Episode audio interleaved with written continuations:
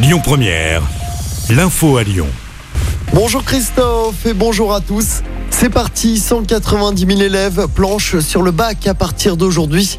Ça concerne le bac professionnel. Au programme de la journée, le français et l'histoire géo.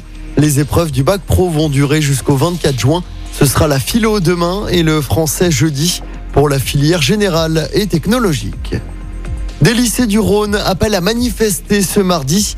Le personnel des lycées Brel et Samba de Vénissieux, Douaneau de Vaux-en-Velin, Brossolette et Faïs de Villeurbanne vont se rassembler devant le rectorat rue de Marseille à partir de 13h.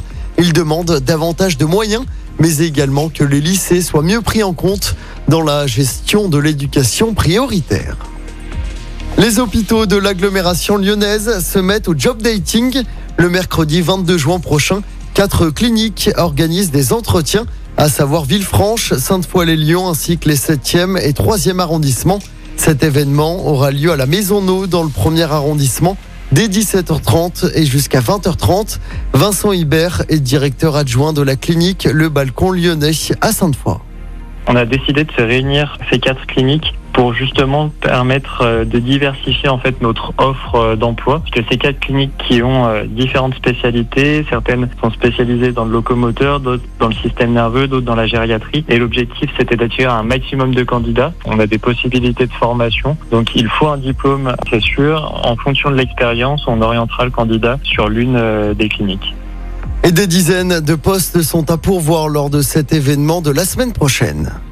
Avis aux automobilistes, le Capierre Sémar est coupé à la circulation depuis hier dans les deux sens à la mulatière, en cause d'une rupture de canalisation qui aurait entraîné l'effondrement de la chaussée.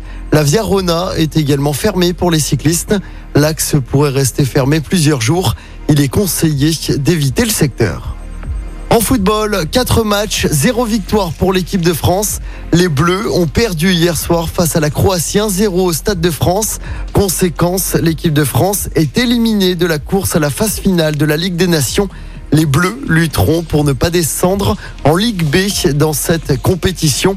Par ailleurs, l'équipe de France connaît son dernier adversaire en poule pour le prochain mondial au Qatar. Ce sera l'Australie. Pour rappel, les Bleus se retrouvent également avec le Danemark et la Tunisie. Écoutez votre radio Lyon Première en direct sur l'application Lyon Première, lyonpremière.fr et bien sûr à Lyon sur 90.2 FM et en DAB+. Lyon Première